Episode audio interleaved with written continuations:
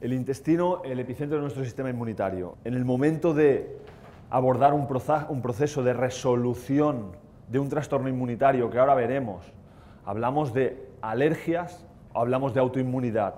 Hay dos posibilidades. La alergia, todos la conocen, un proceso mediante el cual pues, aparecen síntomas relacionados con rinitis, eczema, dermatitis, eh, asma alérgico, etcétera, el cual básicamente está relacionado, eh, está vinculado a una producción de histamina y a una reacción inflamatoria de nuestro sistema inmunitario. La otra posibilidad, caben dos posibilidades, la actividad autoinmunitaria, en la cual en un momento dado nuestro sistema inmune acaba confundiéndose y generando un autoataque, un autoataque a nosotros mismos. Entonces, estas son las dos opciones que vamos a ver aquí. Vamos a ello. Eh, como hablábamos de prevalencia y de incidencia de diabetes tipo, tipo 2 y nos presentaba Wilfredo, eh, estamos en lo mismo, estamos en las mismas, estamos en alergias. Si vemos un cuadro de lo que había en el año 90 y un, año, un cuadro de lo que hay en el 2007 en cuanto a incidencia, vemos un crecimiento exponencial espectacular. Esto es una, datos de incidencia en, en Inglaterra, Gales, Estados Unidos a la derecha, pero da lo mismo. Eh, la tabla mundial, si la cogiéramos, hablaríamos de todos los países occidentalizados que presentan patologías que podríamos hablar, hablar como eh, Staffan Lindeberg cita, eh, patologías occidentales, patologías occidentalizadas, que en Hacha no se dan. en tribus de cazadores-recolectores este tipo de patologías no las encontramos. En autoinmunidad, perdón, esto también es otra gráfica para, para asma en este caso, exponencial. En autoinmunidad, una cosa interesante, como desde los años 50 bajan las patologías infecciosas, pero como las patologías autoinmunitarias incrementan exponencialmente, año tras año cada vez vamos a más. Y hablamos, pero si tenemos una esperanza de vida espectacular, nosotros vivimos hasta los 90, ¿cómo puede ser si estamos bien? Yo eso lo pondría en cuestión. No se trata, la esperanza de vida está clara, que los niveles de salubridad nos permiten esa esperanza de vida, los avances médicos, los antibióticos en un momento dado nos salvan de una muerte, pero la calidad de vida en nuestras poblaciones occidentalizadas está claramente mermada. Está claramente mermada porque cada vez encontramos más patologías de este tipo y están creciendo exponencialmente.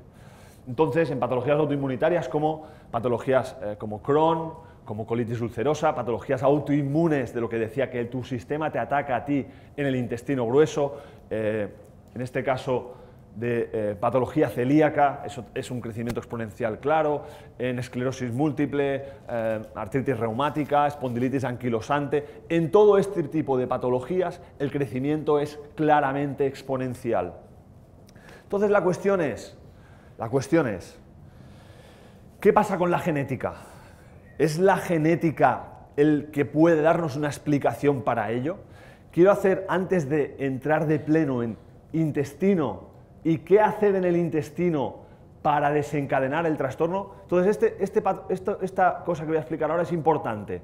Si nuestro intestino funciona como debe de funcionar, no tienes por qué sufrir alergia. Si tu intestino funciona como debe de funcionar, no tienes por qué sufrir autoinmunidad.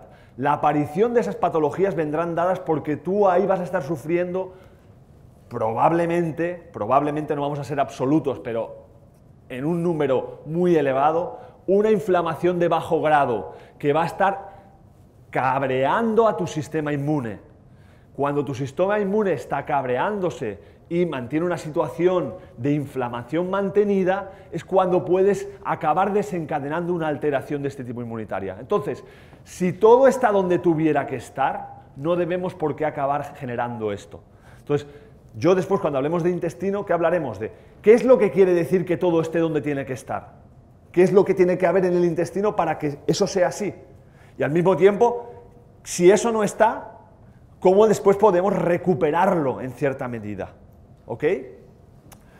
Pero previamente a esto quiero dejar claro este concepto, el decir, no, es que yo sufro artritis reumática porque ya mi madre la tiene. Entonces, ¿qué voy a hacerle tú? Tengo los dedos deformados, se me están deformando, aguantar como pueda. Eso no es así, no es así. Otra cosa es que sí que es verdad que tenemos la predisposición a sufrir lo que genéticamente tenemos. Entonces, queremos decir, si mantenemos la funcionalidad, este término es interesante para nosotros y después veréis lo que quiere decir, si mantienes la funcionalidad de tu sistema intestinal y eso va a implicar una funcionalidad de tu sistema inmunitario y veréis por qué, si mantienes la funcionalidad, aunque tú tengas ese gen que te predispone, no tienes por qué expresarlo y no vas a desencadenar el trastorno. Ahora bien, si tu contexto, si funcionalidad, tu funcionalidad la pierdes, ahí sí que, entonces si estás predispuesto para artritis reumática, sufrirás artritis reumática. Si estás predispuesto para migraña, será migraña. Si estás predispuesto para Crohn, será Crohn. Pero tienes que hacerlo mal para que eso pase. ¿Vale?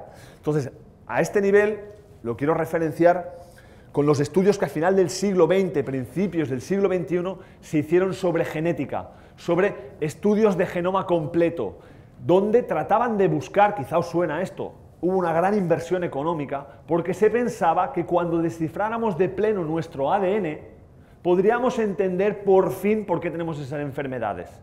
Entonces, se hizo un gran trabajo minucioso viendo todos los diferentes polimorfismos que podía presentar cada enfermedad para decir, es verdad, este, esta mutación genera esta enfermedad. ¿no? Eso es el concepto más clásico en el terreno de la genética que viene desde los años 80, que es el determinismo genético, que es una variante común, una mutación común, una patología común, el Common Variant Common Disease.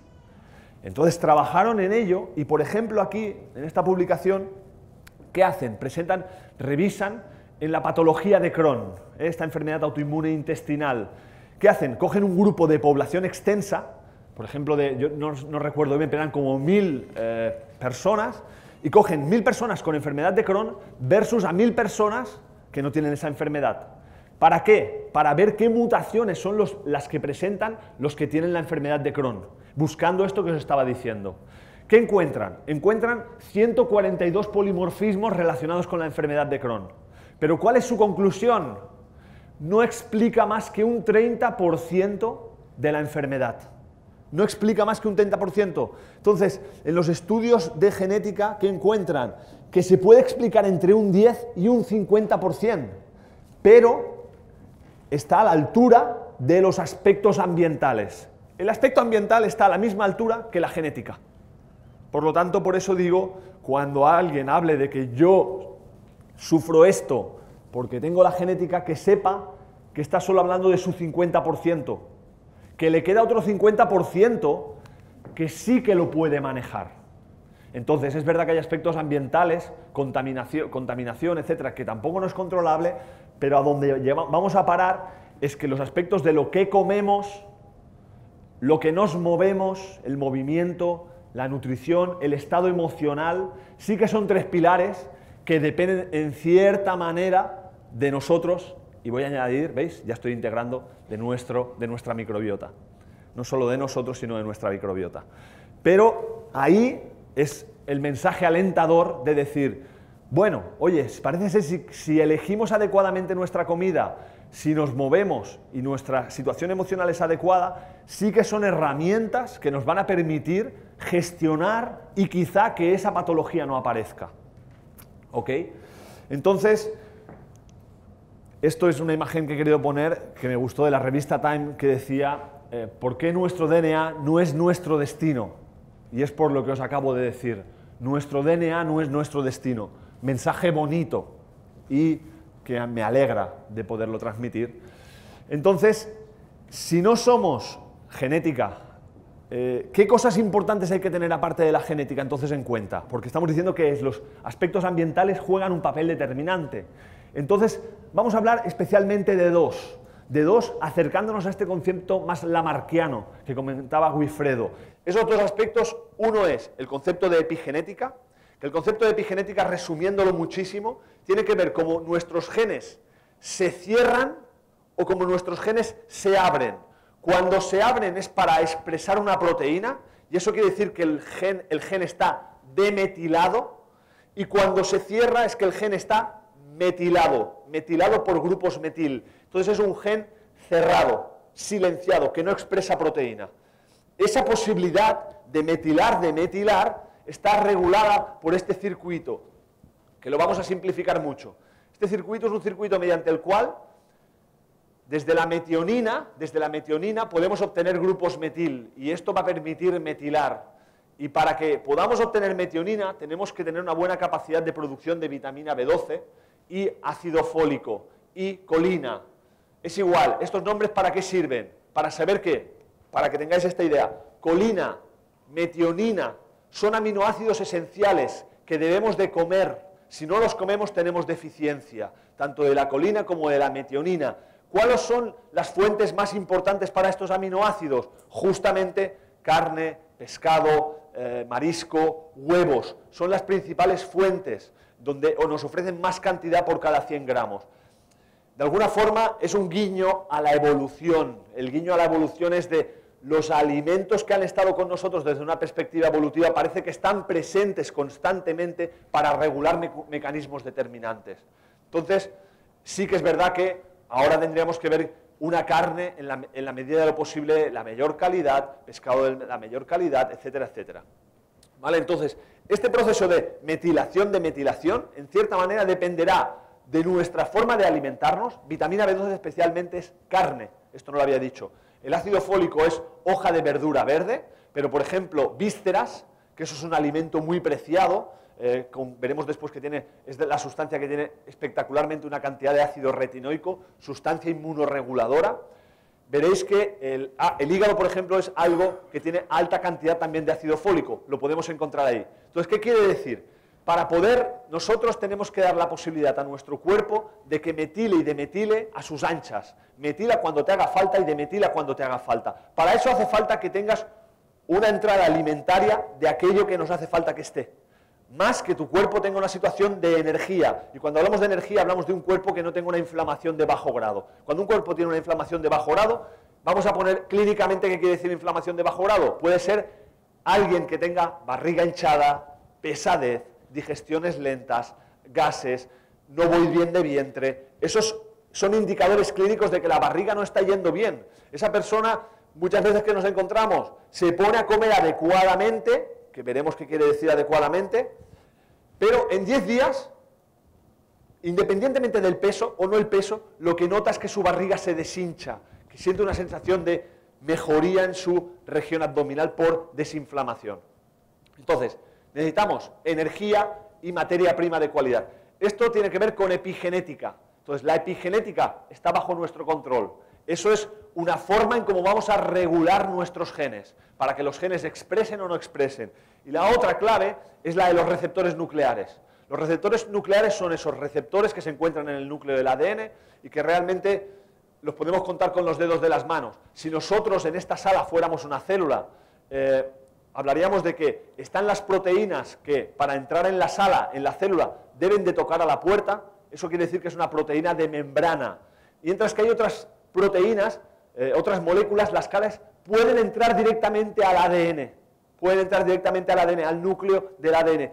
Quiere decir que por jerarquía de prioridad estas sustancias tienen mucha más importancia. Entonces, por ejemplo, aquí veis un ejemplo y así quizá cogemos toda la información que hemos visto esta mañana. Si pusiéramos por caso que esto es un enterocito, un enterocito es una célula de nuestro intestino, aquí veis que tenéis aquí a los toll-like receptors, estos marcadores de membrana, estos receptores de membrana que se encargan de detectar si hay alguna cosa que no va bien. Fijaros, viene un lipopolisacárido. Después explicaré cómo podemos generar una endotoxemia. Pero pensar, microbiota de calidad, microbiota que empieza a mal funcionar, a no funcionar adecuadamente, a generar un sobrecrecimiento bacteriano, bacterias más patogénicas y que podamos tener una situación en la que se empieza a liberar más lipopolisacáridos. Un lipopolisacárido, ¿qué va a hacer cuando se una a este receptor? Genera una señal inflamatoria, que es lo que hablábamos, es señal inflamatoria que no es que sea malo, eso viene bien, porque alerta a nuestro sistema inmunitario que tiene que ir para allá. Pero esa inflamación tiene que ser intensa, breve y rápida. Si se mantiene en el tiempo es cuando entramos en un proceso donde la estamos fastidiando. Entonces, cascada proinflamatoria, mediado esta sustancia que quizá algunos conocen, nuclear factor kappa B, y simplemente que os quiero mostrar cómo a través de la ingesta de pescado azul uno puede estimular este otro receptor que también es nuclear y generar una contrarregulación. Es decir, en ningún caso hablamos de las grasas omega 3 como algo que bloquean, sino como algo que modulan, algo que permita que eso no se pase de la rosca, que no se pase de rosca, que participe en que la inflamación sea breve, intensa perdón, y rápida. Entonces, resumiendo, para ir ya a por el intestino, no somos genética solo, los aspectos ambientales somos determinantes y estos dos aspectos de estos tienen que ver con el concepto de epigenética, metilar de metilar, está en nuestras manos, el concepto de receptores nucleares está en nuestras manos. Otras sustancias claves a nivel de receptores nucleares, ¿cuáles son? Pescado azul es una, vitamina D es otra, eso es sol, vitamina A es otra, ácido retinoico, algo que, que ha estado con nosotros en toda la evolución. Después vemos un receptor de tiroxina que también actúa a nivel nuclear. Tiroxina, ¿de qué depende? De sustancias que evolutivamente han estado mucho con nosotros, yodo, selenio, zinc. Y después está el receptor para cortisol, nuestro eje de estrés que también participará, y eh, receptor para hormonas sexuales, de las cuales hablará David. Pero veis, son estos receptores, no es que tengamos más a nivel nuclear que modulan y que, como vitamina A, como grasas omega 3, como función tiroidea, como cortisol, dependen de nosotros y nosotros somos los responsables de la capacidad en cómo ellos regulen esos receptores. ¿Ok? Entonces, ¿qué podríamos concluir aquí? ¿Qué podríamos concluir aquí? El concepto de genotipo. Ok, tenemos un traspaso genético familiar. Ok, pero es el contexto, y este contexto, una parte eh, relacionada con la epigenética, el que, va a generar un fenotipo. Entonces, no nos interesa tanto el genotipo como el fenotipo. Pongo un ejemplo. Todas las personas que sufren patología celíaca tienen la, la mutación genética de Q2 y de Q8. Todos pero no todos los que tienen DQ2 y DQ8 sufren la clínica del celiaquismo. Es decir, tú puedes tener la mutación genética, pero no expresar clínica. ¿Vale? Entonces, no nos interesa que tú tengas o no tengas esa mutación, nos interesa cómo te encuentras. Y cómo te encuentras tiene que ver cómo tus genes están protegidos, regulados. La regulación de esos genes es nuestro medio ambiente y eso es el fenotipo.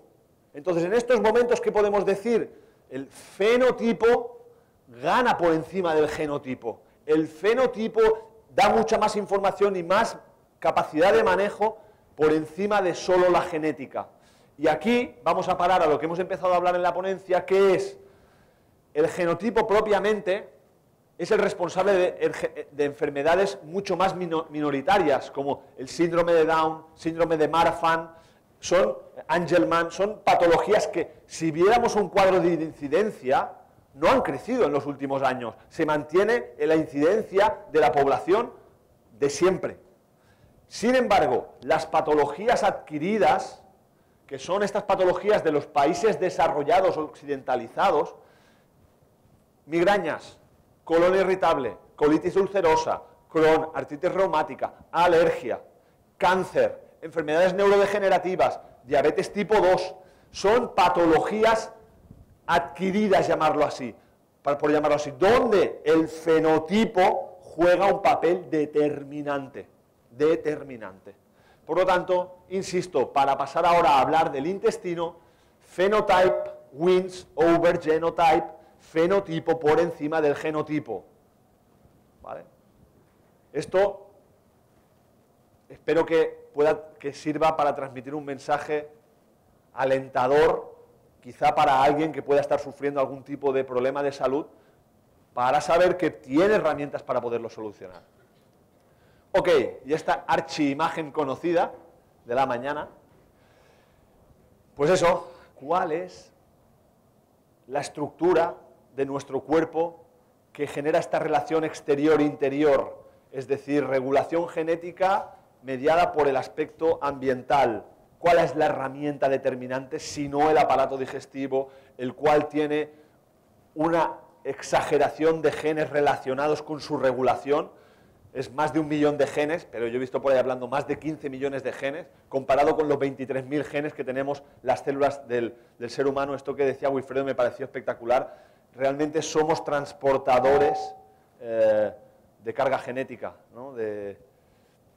Entonces, eh, la cuestión es, nuestro microbioma realmente es el eje, el epicentro clave de esta interacción, 10 veces más eh, eh, más células que nuestro cuerpo. Entonces, en el intestino, por lo que ahora veréis, justificaremos el por qué es el epicentro del sistema inmune. Cuando hablemos de sistema inmune, vamos a hacerlo de forma didáctica y hablaremos de tres líneas de defensa. Hablaremos de tres líneas de defensa para poderlo hacer didáctico. ¿Vale? La primera línea de defensa, la primera línea de defensa es lo que se conoce como el Common Mucosal Immune System o de Mucosal Immunological System.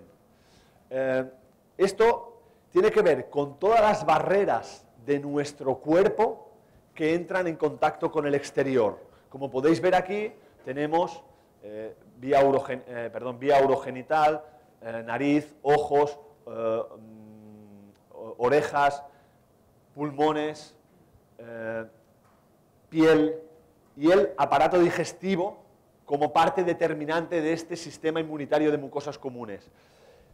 El sistema digestivo, el aparato digestivo, está, eh, cubre el 80% de este sistema de mucosas. ¿Por qué cubre el 80%? Simplemente se trata de algo de tamaño. Nuestro aparato digestivo, para que podáis ilustrarlo, tiene una extensión aproximada de un campo de tenis si lo desplegamos. Ocupa entre 200 y 300 metros cuadrados. La siguiente estructura más importante es la piel. Para que os hagáis una idea, no llega a 2 metros, 2,5 eh, metros cuadrados. Entonces, ver realmente cómo el intestino es de todas estas murallas que hablamos de la primera línea, el intestino es la muralla más grande. Simplemente se trata de que es la más grande, la más importante. ¿Ok?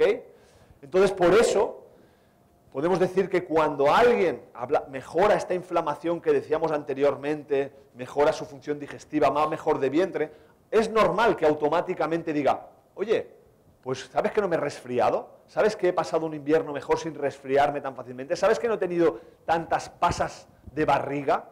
Porque si uno mejora su forma de comer, su función digestiva, automáticamente su sistema inmune mejora mejora. ¿Ok? Entonces, vamos a por esta imagen, que para mí es la imagen de la ponencia.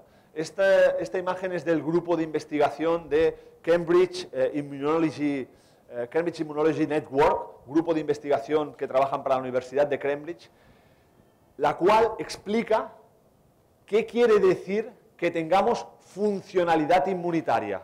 ¿Qué quiere decir que un intestino tenga funcionalidad, que funcione bien? Aquí estáis viendo, nos plantean balance diet, lógicamente, dieta balanceada. Ahora veremos detalles de esta dieta balanceada. Pero ¿qué detalles tenemos que ver aquí? Principal cosa, uno, barrera eh, impermeable, barrera cerrada, muralla cerrada, eso es una cosa. Segunda cosa que vemos aquí, vemos un tejido linfoide, el término es importante, es cuando hablamos de primera barrera, Estamos hablando del tejido linfoide asociado a esa primera barrera. Ese tejido linfoide se trata simplemente de tejido donde vamos a encontrar células del sistema inmune. Y vamos a explicar ya esto. Es decir, hemos hablado de primera barrera. La primera barrera son las, eh, las, barreras como piel, pulmones, intestino, etc. Segunda barrera. En la segunda barrera vendría el sistema inmune innato. Para quien no lo conozca, son células del sistema inmune que actúan rápido. Podríamos ilustrarlo para que, no lo, para, que no lo conozca como si fueran policías y bomberos. Es decir, hay un lipopolisacárido que está estresando al enterocito y en esos momentos la actividad del sistema inmune innato se activa, generan una acción inflamatoria. ¿vale? Entonces, por eso son policías y bomberos, porque tal como reciben la señal, acuden para resolver la situación. Entonces, este es el segundo nivel. Y en el tercer nivel, vendrían las células del sistema inmune adaptativo. El sistema inmune adaptativo son los linfocitos. Esto es una célula más especializada y podríamos decir algo así como que si fueran el CSI. ¿no? Esto del CSI, hablando de series, pues el CSI. Eh, ¿Qué hace el CSI? Es, ellos no van a actuar a la primera de cambio. Ellos van a esperar que los policías y bomberos, eso es la célula dendrítica, el neutrófilo, venga y le presente, y le presente el bicho al cual tenemos que atacar.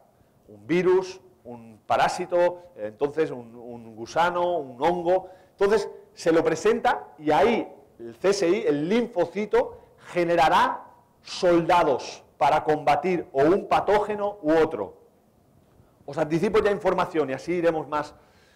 Podemos generar, vamos a llamarlo así, tres tipos de soldados. Tres tipos de soldados. ¿Vale? Un soldado que será más para actuar contra virus, será más específico para actuar contra el virus porque el virus tiene unas características especiales, que es infectar células. Eso es un soldado. Habrá otro soldado que será más para eh, gusanos, el mintos, ¿vale? Que será una respuesta más eh, relacionada con histamina, más relacionada con otro tipo de eh, acción más proinflamatoria, ¿vale? Tenemos esos dos. Y habrá un tercero, ¿vale? Vamos a decir los nombres.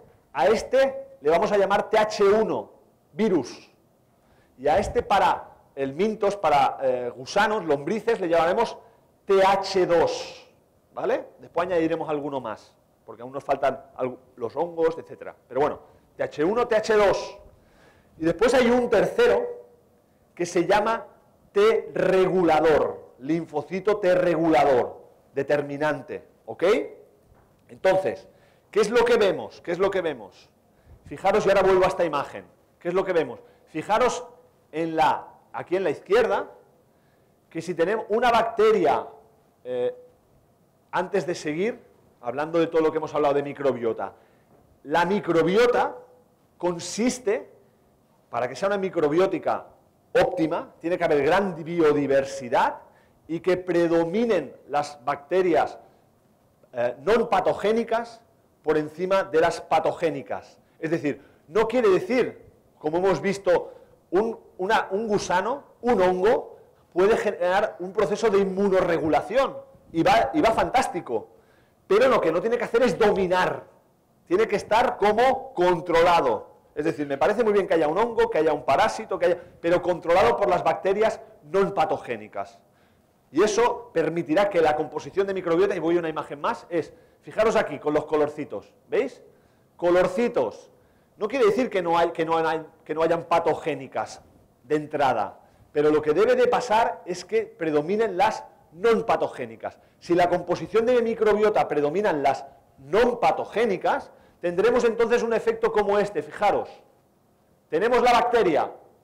Esta es una bacteria no patogénica. Microbiota, ok. Primera barrera, óptimo. Está cerrada, funcionando como toca. ¿Qué hace el policía y el bombero? Célula dendrítica se llama, la célula dendrítica. ¿Qué hace?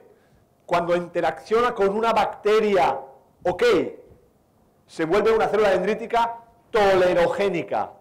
No me tengo que estresar, tranquilidad. Esta es una amiga. ¿Y eso qué implica? que cuando la célula dendrítica va a ver al linfocito, que es el de la tercera línea, ¿me seguís? Cuando la célula dendrítica va a ver al linfocito de la tercera línea, que es el del CSI, le dice, tú, esto está todo controlado, vamos bien, aquí no os preocupéis, que está todo funcionando. Y el linfocito se transforma en una célula T reguladora. ¿Ok? Y una célula T reguladora es determinante para generar un proceso de calma, de tranquilidad. Va todo bien, es una eh, célula que genera inmunotolerancia periférica. El concepto de inmunotolerancia quiere decir que no permitirá que a tu cuerpo se le vaya la olla y te empiece a atacar a ti. ¿Ok? Entonces, ¿qué vemos de nuevo? Por esto es la imagen. Un intestino con funcionalidad inmunitaria. ¿Qué quiere decir? Barrera ok. El tejido linfoide, en el intestino se llama placa de Peyer. ¿Qué es el tejido linfoide? Allí donde se encuentran los policías y bomberos y los del CSI, ¿vale? Células dendríticas y linfocitos. ¿Y qué es lo que vemos? Que esto está tranquilo y la, interacción entre célula dendrítica y linfocito genera células T reguladoras, ¿lo veis? T regulando. Y otra cosa determinante es que cuando el tejido linfoide funciona como toca, gran parte de la programación del tejido linfoide también se produce en los primeros años de vida, pero después es dependiente de nuestro estilo de vida para que éste se mantenga o no. Después veremos una sustancia que juega un papel clave en el equilibrio, en la homeostasis del tejido linfoide. Pero entonces, si el tejido linfoide va bien, ¿qué, tenemos la capacidad de hacer? Tenemos la capacidad de generar anticuerpos, estos son anticuerpos. ¿Esto quién lo produce? El CSI. Es lo que os decía. Ellos reciben la señal de hay que atacar un virus, una bacteria, y ahora creo soldados para actuar, que os he dicho de TH1, de TH2, ¿ok? Entonces, uno de estos anticuerpos se llama inmunoglobulina A, y este es el anticuerpo específico que encontramos relacionado con las barreras intestinales. Entonces, a modo de ejemplo, de nuevo, ¿cómo sería? Es como si fuera un perro que lo sacamos detrás de la muralla, para que vaya a cazar a los bichos. ¿Sabes? La muralla la tenemos bien cerradita, aquí estamos a gusto. Hemos visto que, hay, que se están asomando por ahí este tipo de, de hongos. Pues yo voy a generar anticuerpos, un perro, para que vaya por ahí a retenerlo en el moco, y así será más fácil cargárselo. Resumiendo, funcionalidad inmunitaria quiere decir barrera impermeable. Uno, quiere decir tejido linfoide funcionando bien y en una situación correcta que permitirá generar células T reguladores. Dos, tres, capacidad de generar inmunoglobulina que va a ir a la luz intestinal para controlar un buen equilibrio de la microbiota. Eso es funcionalidad inmunitaria. ¿Ok? Eso es funcionalidad inmunitaria. Fijaros, esto es T regulador, pero fijaros si hubiera el caso, si hubiera el caso de que predominara la microbiota patogénica, ¿qué es lo que sucedería? Las células dendríticas, miraros cómo se ponen. Se ponen rojas, se ponen, eh, pierden su tolerancia y eso hace que cuando entran en contacto con los linfocitos, los linfocitos tengan que decir, eh, tenemos que hacer soldados. ¿Ok? Y tenemos que hacer soldados de TH1, de TH2. Aquí hay TH17, después lo veremos. ¿Vale? Tenemos que hacer soldados, tenemos que actuar. Y quiero dejar una cosa clara.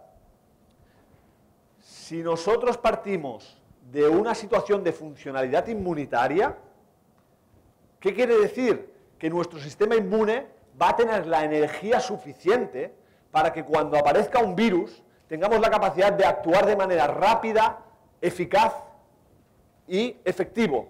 ¡Pum! Acabamos con él aparece parásitos, tengo, soy efectivo, ¿ok? Entonces yo estoy en una situación de funcionalidad inmunitaria, tengo que actuar con TH1, pam, pam. Tengo que actuar con TH2, pam, pam. Vuelvo a funcionalidad inmunitaria. Pero imaginaros cuando esto tiene una inflamación de bajo grado, que ahora veremos qué quiere decir.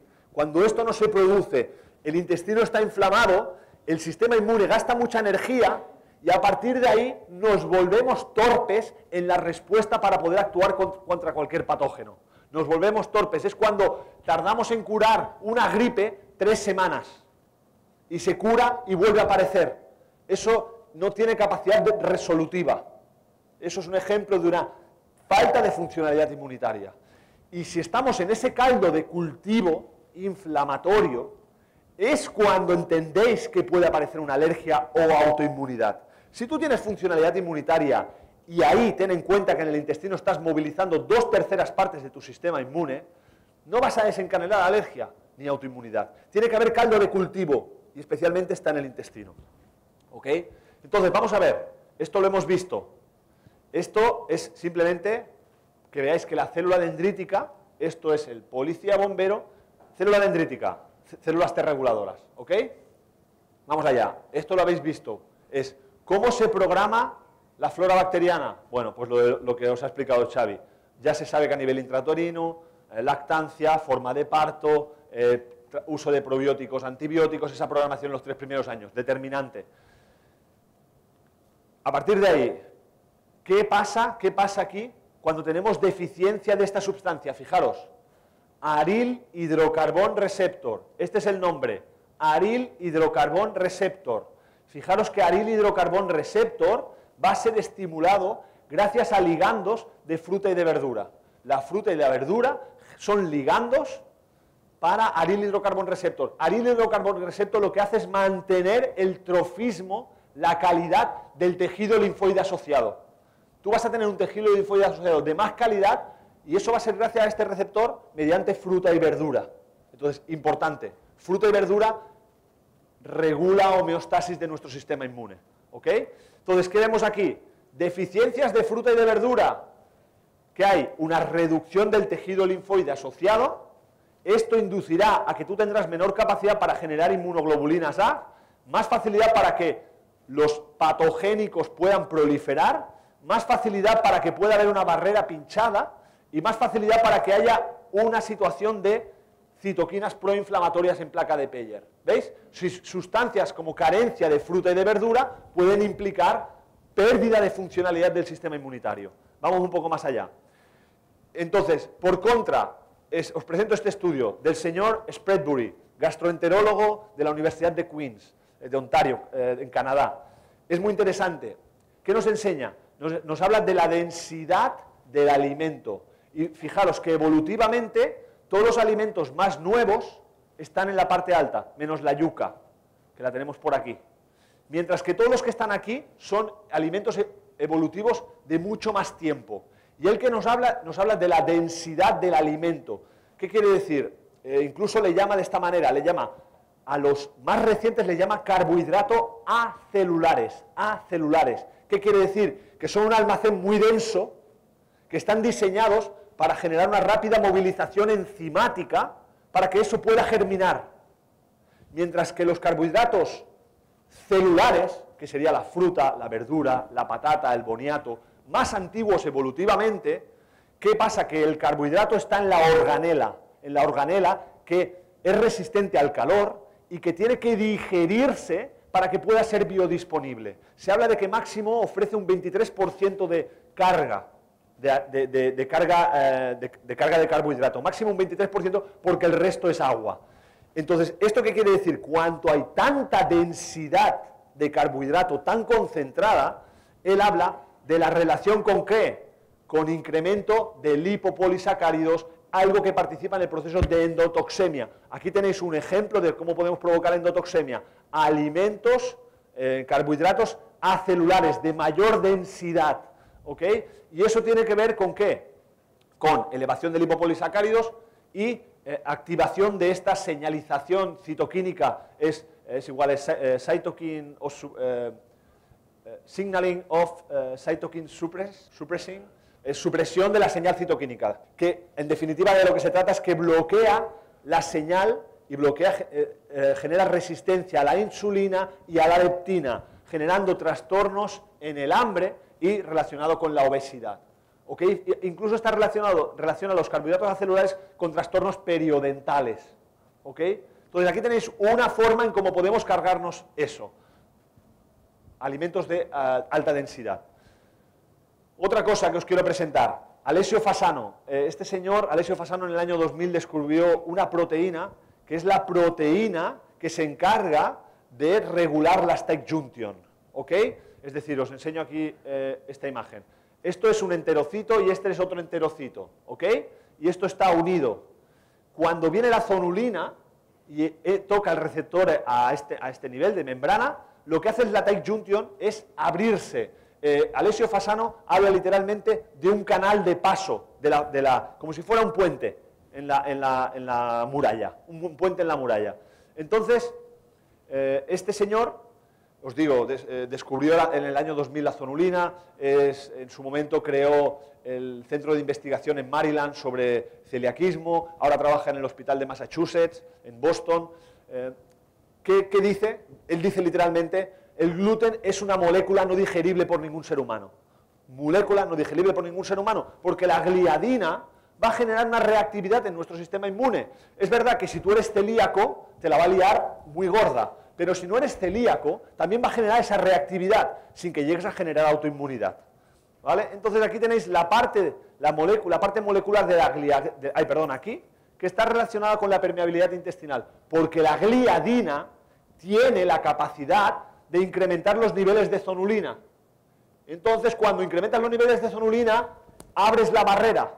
Entonces, ¿qué tenemos que decir? En una inflamación de bajo grado, perdón, en una inflamación aguda, ya nos interesa que haya liberación de zonulina, porque va a abrir la tight y va a permitir que la célula dendrítica pueda actuar con más eficacia, que el segundo nivel pueda actuar con más eficacia, pero eso debe ser agudo, intenso y rápido. Si nosotros mantenemos la presencia de zonulina durante todo el día, nos pincha la barrera literalmente y cabreamos al sistema inmunitario significativamente. Eso quiere decir, comer, lo que sí que ya sabemos es que comer cinco veces trigo al día es liarla, es liarla, seas celíaco o no celíaco. Tienes que tener cuidado con eso. Entonces, eh, otra cosa que tenemos que tener en cuenta, cuidado con todo lo que tiene que ver con gluten, ¿ok? Y cuidado con el romanticismo de lo natural, quiere decir el voy a comer todo sin gluten. Es decir, ahora voy al herbolario y me voy a comprar magdalenas, galletas y esto y lo otro y lo otro sin gluten. Cuidado, tampoco es eso. Es decir, si evolutivamente parece ser que la fruta, la verdura y el carbohidrato, eh, y la patata, perdón, y el boniato son un carbohidrato que no nos va a generar problemas, mayormente quizás sería interesante ir ahí y cuidado con los alimentos que pueden ser más reactivos. Cuidado. A partir de aquí, esto es lo que puede pasar cuando hablamos de celiaquismo, entonces sí que es verdad que genera una reacción eh, que va mucho más allá, pero cuidado con este concepto, sensibilidad al gluten no celíaca. Es decir, esta persona puede ser que le hagan todas las pruebas y no presente ningún anticuerpo. Diga, no, no, usted no tiene anticuerpos, usted está bien, pero come gluten y la barriga se hincha, da síntomas, da gases, da diarrea, deja de comer gluten y se encuentra mucho mejor. Eso es sensibilidad al gluten no celíaca. Un porcentaje de la población mucho más elevado. Este estudio del equipo de investigación de Wilfredo y Fernández Real, espectacular, nos da también el pensar, bueno, esto de la zonulina, y aquí lo, hacen espectacular porque es un grupo de 123 eh, personas, las cuales tienen obesidad, resistencia a la insulina, y ¿qué es lo que comprueban? Súper bonito. Ven que cuanto los marcadores eh, de más inflamación aguda, es decir, a cuanto más cintura abdominal, a cuanto más insulina en ayuno, a cuanto más interleuquina 6, a cuanto más ácido úrico, cuanto más marcadores de inflamación, cuanto la zonulina en sangre es más elevada. Sin embargo, cuando tú tienes un nivel de colesterol HDL bueno más elevado, la zonulina es más baja. Y esto es, nos da que pensar el qué. Si alguien tiene una cintura abdominal mayor de lo que le toca, esto es un marcador de inflamación y que puede estar hablándonos de que esa persona a este nivel no puede funcionar bien y que es más propensa a sufrir eh, problemas de salud. Solo añadir que en esta misma imagen, fijaros ya, está clarísimo que la deficiencia de vitamina D y vitamina A también va a participar en la homeostasis de la funcionalidad inmunitaria. Entonces, vitamina D, todo el mundo sabe, a través del sol. No hace falta estar ocho meses sin sol e irte a la playa el primer día, diez horas y quemarte, ¿verdad que no? Pero sí que convendría que en horas donde el sol no aprieta tanto, pudiéramos exponernos un rato al sol sin protegernos, 10 minutos, 15 minutos, porque los niveles de vitamina D en la población son exageradamente bajos. Tienen que estar por encima de 30 y los encontramos en 25, en 18, en 9. Una vergüenza. Hay que subir eso. ¿Vale? Vitamina A. Una vergüenza, una... Bueno, ahora ya me, he calentado. Bueno, ya está. Una vergüenza general, general, no, no es por culpar a nadie. Vitamina A. Vitamina A, eh, el producto animal es espectacular. De hecho, siempre me habla David de, los osos grizzlies, que hablamos de ese, ¿no? De, estas, siempre sacamos alguna cosilla, ¿eh, David? A los del National Geographic. Que cuando tienen exceso de comida, lo que hacen a los peces es que le chafan y se comen eh, la grasa de la cabeza y pasan de comerse el pescado. O sea que cuando tienen exceso de comida, pasan de la carne y se comen la grasa, porque saben que eso es un bien muy preciado. El hígado, las vísceras de los animales es espectacular y solo para no alargarnos, fijaros 100 gramos de hígado tiene 53.000 unidades internacionales eh, de vitamina A. ¿no? Podemos hablar que tomando 300 gramos a la semana tendríamos los niveles de vitamina A claramente cubiertos. Importante, vitamina A, vitamina D. Y ya, para rematar, esto David lo hablará un poco más, el concepto, no, no podía hablar de sistema inmune y no hablar de esto. Es decir, simplemente decir, estamos viendo que un proceso inflamatorio es necesario, es algo que es necesario. Lo que se trata es que esa inflamación tenga la capacidad de resolverse en tiempo récord. La inflamación es buena porque va a reparar y va a limpiar, pero siempre hemos pensado que la, la producción de prostaglandinas desde, eh, desde, desde, ácido araquidónico, perdonar, la producción de prostaglandinas es algo que teníamos que parar urgentemente, porque son las malas de la película, vamos a frenar eso. ¿Qué Serhan, el grupo de Serhan de la Universidad de Harvard, de qué nos habla? Nos habla de la capacidad, si tú a una prostaglandina la dejas, te va a inflamar, pero a continuación va a tener él la capacidad de hacer un autobiofeedback para frenar esa inflamación. O sea que déjalo, si está inflamado, déjalo que él mismo resolverá la situación siempre y cuando tenga salud. Entonces, este es concepto, bueno, esto es la imagen eh, que os mostré antes.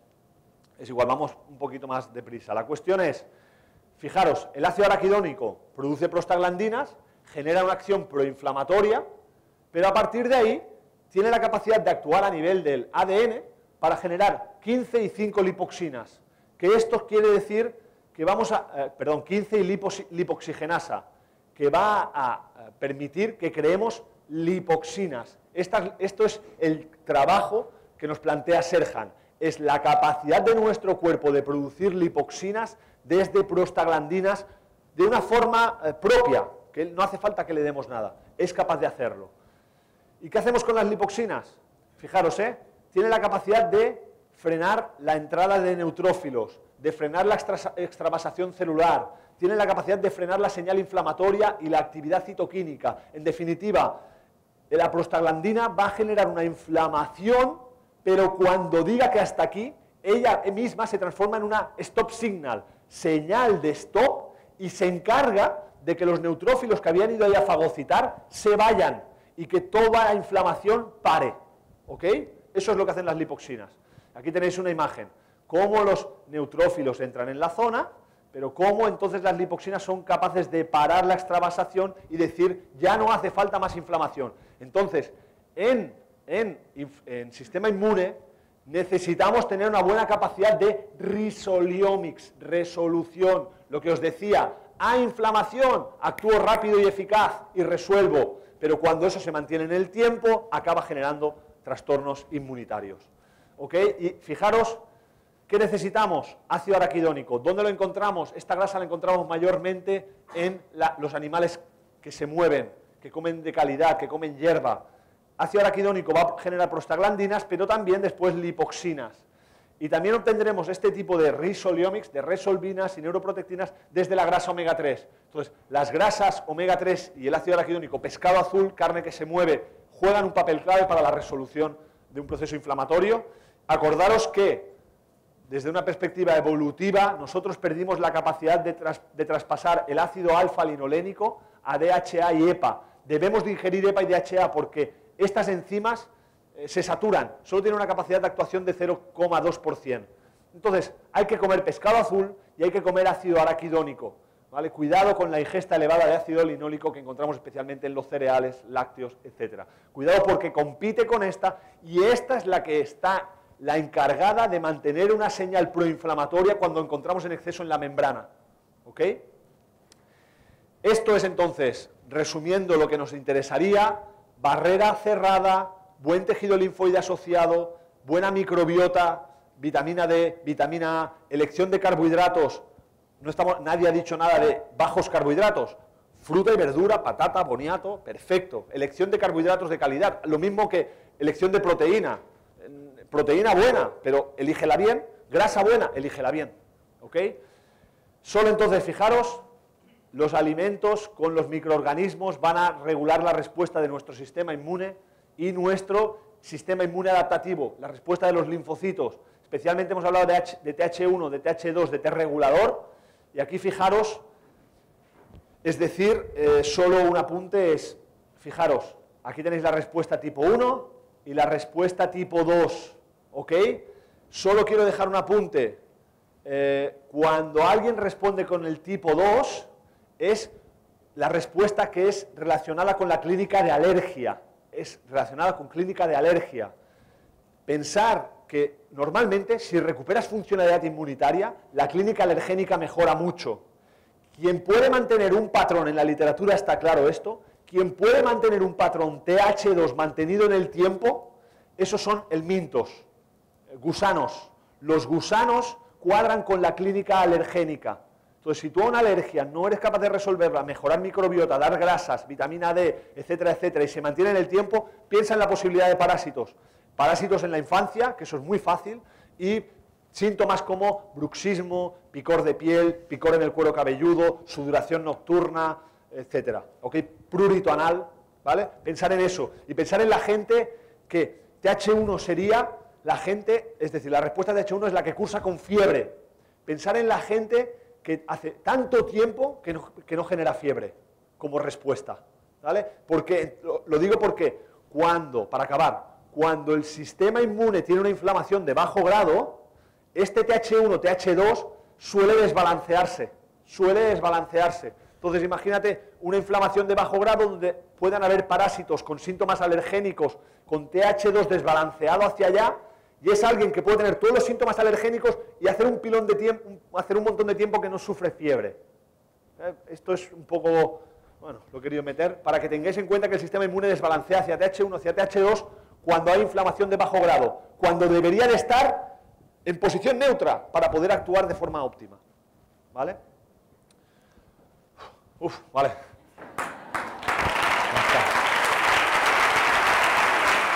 Es la hora. Que no llego, que no llego.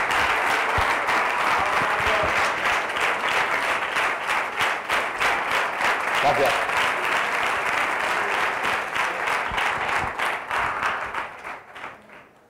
Gracias. Venga. Un par de preguntas, chicos.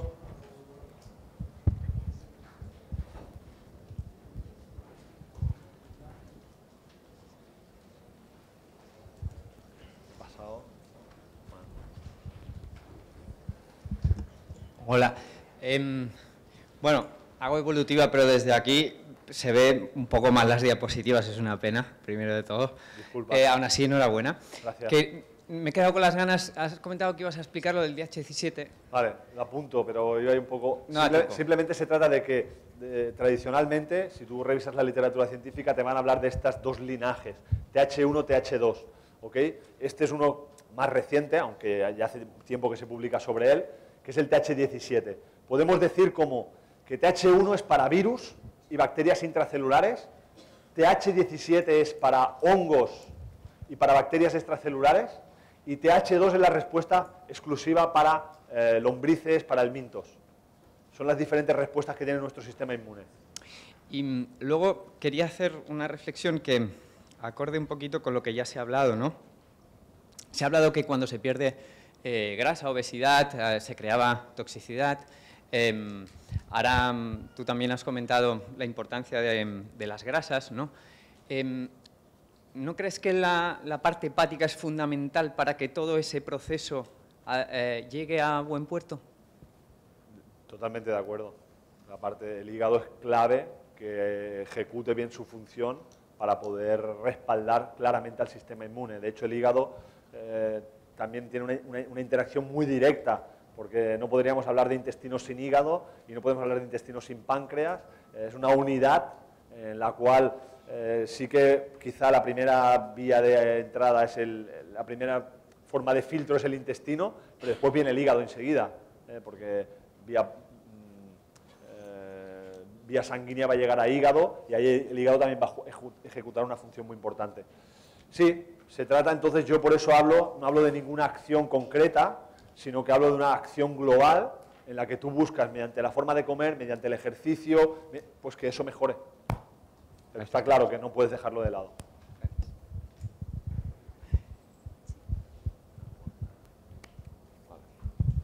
Hola Carlos, lo primero, enhorabuena por la ponencia. Y pregunta es muy concreta, simplemente es, en la gráfica has puesto la densidad del carbohidrato. Quería saber las legumbres en qué posiciones eh, se encontrarían. No sé, si, no sé si, ni siquiera si sale la legumbre ahí como densidad de carbohidrato, porque eh, creo que no, que no están ni reflejadas. Quizá, no sé, no, lo tengo, tendría que mirarlo. Yo en relación a la legumbre, eh, lo que te puedo decir es que no la relaciono tanto con la densidad de carbohidrato que ofrecen, no la relaciono tanto con eso, sino como las posibles acciones proinflamatorias que puede generar por sus antinutrientes, como la saponina. ¿ok? No creo que, que sea por la densidad de carbohidrato de... No, no sé si sale siquiera. ¿Densidad de carbohidrato de la legumbre? Vale. No lo sé. No sé. En, la, en la- en la gráfica ahí no sale, seguramente, porque ahí habla de, especialmente de, de eso, de cereal, eh, pasta, pan, eh, bollería, etcétera, etcétera. ¿Sabes? Como densidad de carbohidrato. En relación, en relación comparado con fruta, verdura, eh, tubérculos. No sé si respondo a tu pregunta. Vale. Ah, bueno, deja. ¿Sí? Sí. Ah, Última pregunta, Dani. Buenas, eh, lo primero, sobre todo, felicitarte por la charla, buenísima. Eh, yo te preguntaría, te voy a hacer un poco la pregunta puñetera del huevo y la gallina, a ver qué fue primero. Si tenemos una- un paciente con una enfermedad de Crohn, sabemos que, que hay una determinada susceptibilidad genética, sabemos que en el proceso de la fisiopatología de la enfermedad de Crohn encontramos una disbiosis y sabemos que hay una alteración de la permeabilidad intestinal. Tú, si tuvieras que apostar, ¿dónde señalarías primero, si es que crees que se puede señalar alguno de los dos, a la disbiosis o a la alteración de la permeabilidad del intestino? Yo creo que Probablemente no se puede. comorbido, ¿no? Yo creo que, de nuevo, otra vez la actuación que tú buscas es cerrar barreras, regular microbiota y darle micronutrientes para que pueda reactivar el sistema inmune y normalizarse. ¿Sabes? Creo que, bueno, puede- podríamos filosofar, ¿no? Sí. Y tal, pero a nivel clínico siento que, que la actuación tú vas a por ello, ¿sabes? Que lo, lo vas a abordar, no, lo vas a, no vas a decir, voy a empezar con esto primero y voy a tener más eficacia o no. Yo creo que va a ser comorbido y que la actuación clínica es global, es sistémica ahí. Y quizá también, Dani, clave, la programación, ese caldo cultivo, cómo ha estado. Entonces, quizá también es el huevo, la gallina o no sé quién, quién es. Eh, Carlos, muchas gracias. Espectacular como siempre. Gracias.